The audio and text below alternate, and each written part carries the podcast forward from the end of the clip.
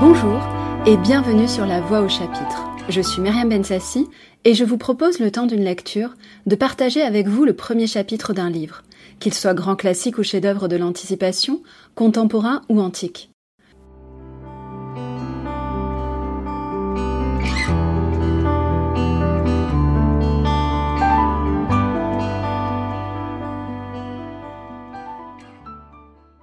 Après les grands classiques et les contemporains incontournables, je voulais partager avec vous quelques lignes d'un genre découvert à l'adolescence et qui m'accompagne encore maintenant, la science-fiction et l'anticipation.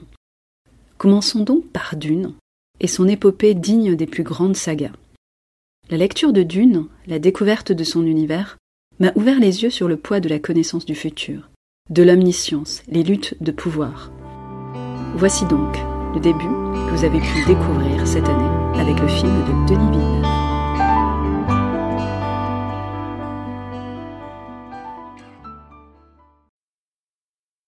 Durant la semaine qui précéda le départ pour Arrakis, alors que la frénésie des ultimes préparatifs avait atteint un degré presque insupportable, une vieille femme vint rendre visite à la mère du garçon, Paul.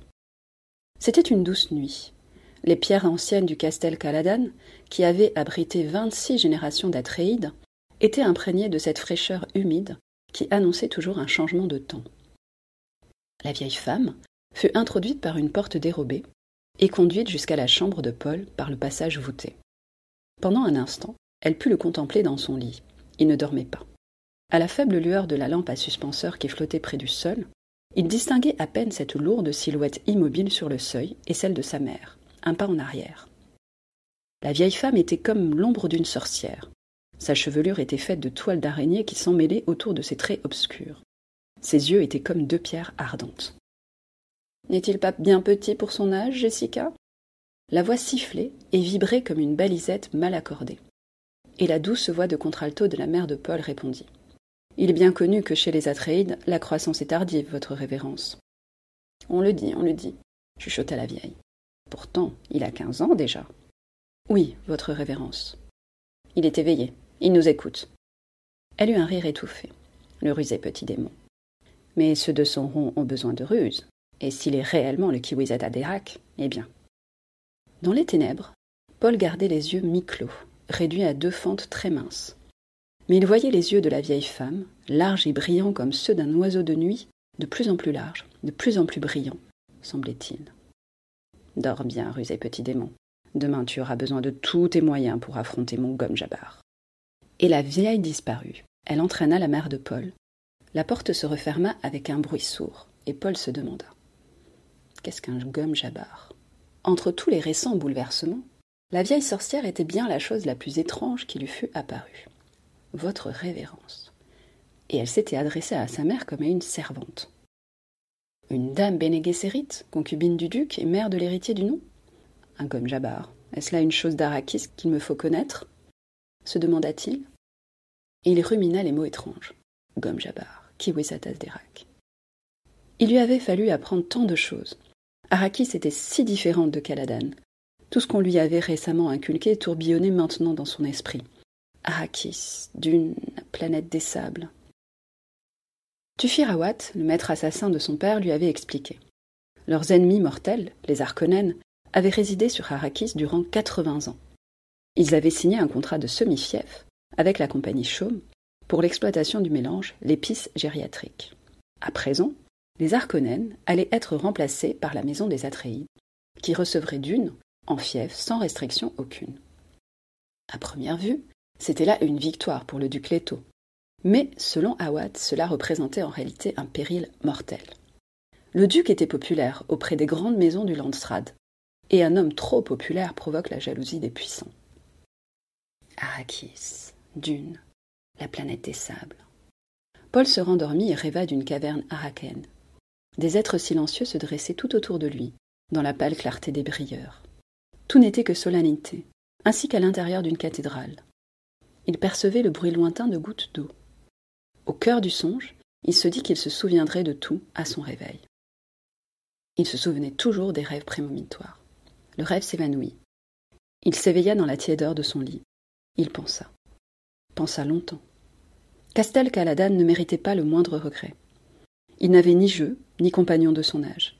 Le docteur Yue, son éducateur, lui avait laissé entendre que le système de casse des faux freluches n'était pas aussi rigide sur Arrakis. Sur Arrakis, au seuil du désert, vivaient des hommes qui ne dépendaient d'aucun caïd, d'aucun bachar, les Fremen, le peuple du vent de sable, libre de toute règle impériale. Arrakis, Dune, la planète des sables. Paul perçut toutes les tensions qui l'habitaient et décida de mettre en pratique les exercices du corps et de l'esprit que lui avait enseignés sa mère. Trois brèves inspirations déclenchèrent le processus. Il tomba dans un état de perception flottante, ajusta sa conscience, dilatation aortique, hors du mécanisme non ajusté de la conscience, choix, enrichissement du sang et irrigation rapide des régions surchargées. Nul ne peut obtenir nourriture, sécurité, liberté par le seul instinct. La conscience animale ne s'étend pas au-delà d'un instant donné, pas plus qu'elle admet la possibilité de l'extinction de ses victimes. L'animal détruit sans produire. Ses plaisirs en demeurant au niveau des sensations évitent le perceptuel. L'être humain a besoin d'une grille pour observer l'univers. Une conscience sélectivement ajustée. Telle est cette grille. La perfection du corps résulte du flux nerveux et sanguin, en accord avec une conscience précise des besoins cellulaires. Être, cellule, chose. Tout est non permanent.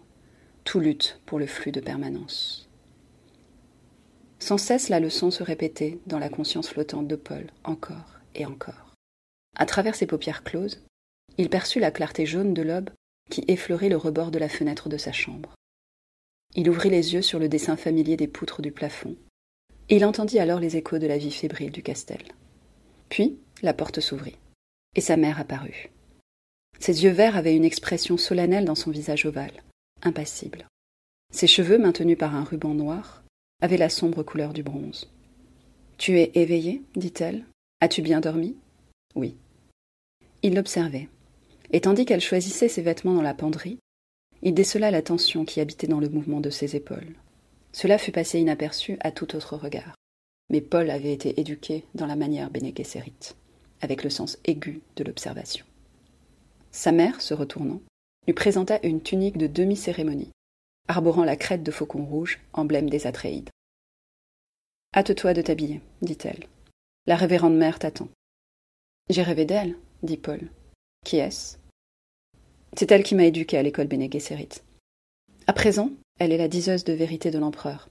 Et Paul Elle hésita. Il faut que tu lui parles de tes rêves. Je lui en parlerai. Est-ce grâce à elle que nous avons eu Arrakis? Nous n'avons pas eu Arrakis. Sa mère secoua un des pantalons de Paul comme pour en chasser la poussière et le posa auprès de la tunique. Ne faisons pas attendre la révérende mère. Il s'assit et mit les mains autour de ses genoux. Qu'est-ce qu'un gomme Jabbar De nouveau, grâce à l'éducation qui était la sienne, il perçut l'invisible hésitation de sa mère et la ressentit comme de la peur. Elle s'approcha de la fenêtre, ouvrit les rideaux en grand, et durant un instant contempla le mont Siobi par-delà le verger au bord de la rivière. Tu apprendras ce qu'est le gomme Jabbar, bien assez tôt, dit-elle. Une fois encore, il sentit la peur dans sa voix. Il en fut intrigué. Sans se retourner, Jessica reprit.